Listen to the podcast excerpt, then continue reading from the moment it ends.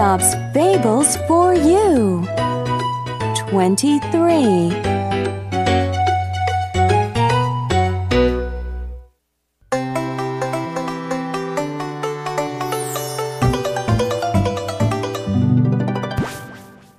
The Frog and the Mouse.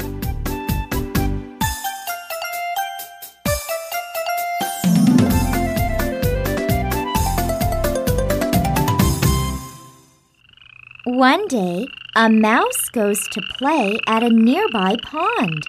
There, he meets a frog. They start playing together and become instant friends. we are best friends, aren't we, Mouse? Of course we are. Why do you ask?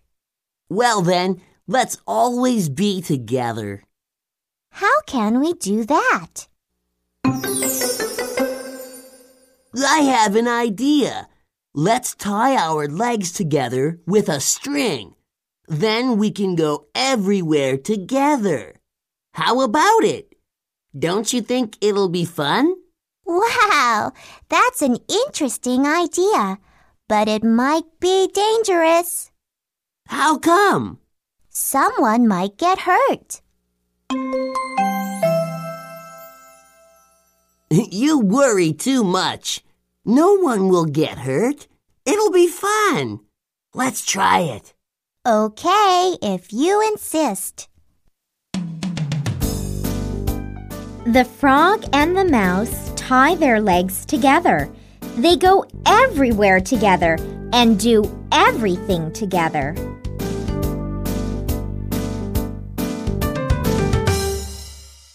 I'm hungry. Let's go to the cornfield.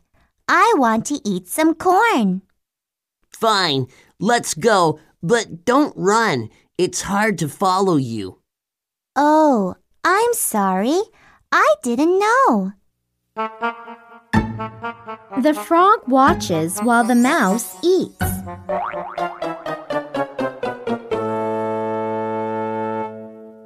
Hey, frog, what shall we do next? I don't know. Let me think. What can we do? Hmm. Aha! I've got it! What is it? Let's play at my house. Where is your house? It's right over there. I can't go there. Why not? Because it's underwater. I can't breathe underwater. I can't even swim well. Oh, I didn't know. Then I'll teach you. Just hold on to me. You won't drown. Besides, your legs are tied to mine.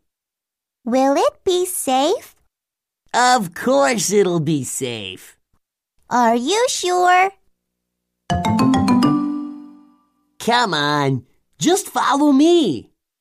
Don't jump in!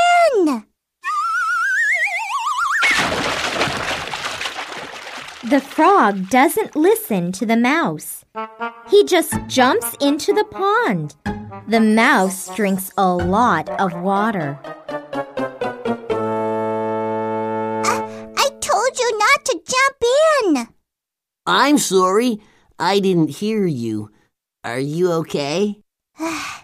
yes, but next time be careful. All right. Now let's swim to my house. Just hold on to me.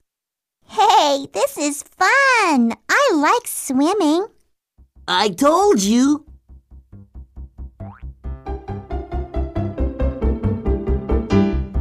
The frog and the mouse swim for a while. Tired now. I want to go out. Come on, Mouse. Let's swim a little more. I'm not tired. I'm having fun. It's getting late. I don't want to swim anymore. The frog and the mouse fight. The frog gets mad and does as he pleases. I don't want to be your friend anymore. You can go if you want. But how can I? My legs are tied to yours. That's too bad. The frog just jumps into the water again. This time, he doesn't come out for a long time. Hey, Mouse, are you okay? There is no answer. I guess he's dead. Too bad. I'll just keep swimming. The frog doesn't care about the dead mouse. He just continues to swim underwater. Then a hawk flies by.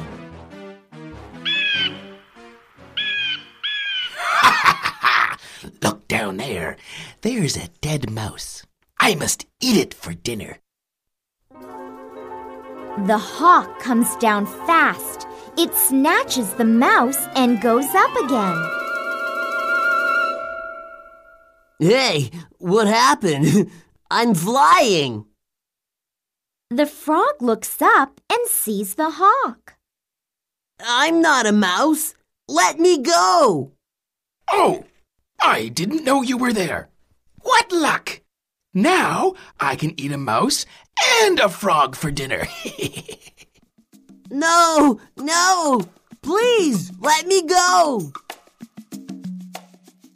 The frog tries to untie the string but fails. The hawk eats both of them.